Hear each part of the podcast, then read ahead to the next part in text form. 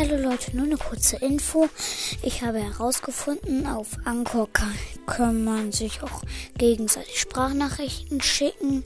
Also solltet ihr auch einen Podcast haben oder solltet ihr einfach den Podcast kennen, dann drückt gerne auf Nachricht und dann könnt ihr euch ein Folgenthema aussuchen. Und das freut mich sehr. Ciao. Und wenn ihr wollt, macht euch halt doch auch selbst einen Podcast. Und naja, also auf jeden Fall noch eine Sache. Ähm, hier. Also, ihr könnt euch mit diesen Sprachnachrichten Folgenthema aussuchen, mir sagen, was ich jetzt nächstes machen soll. Vielleicht mal ein paar Tipps oder einfach nichts machen. Ciao.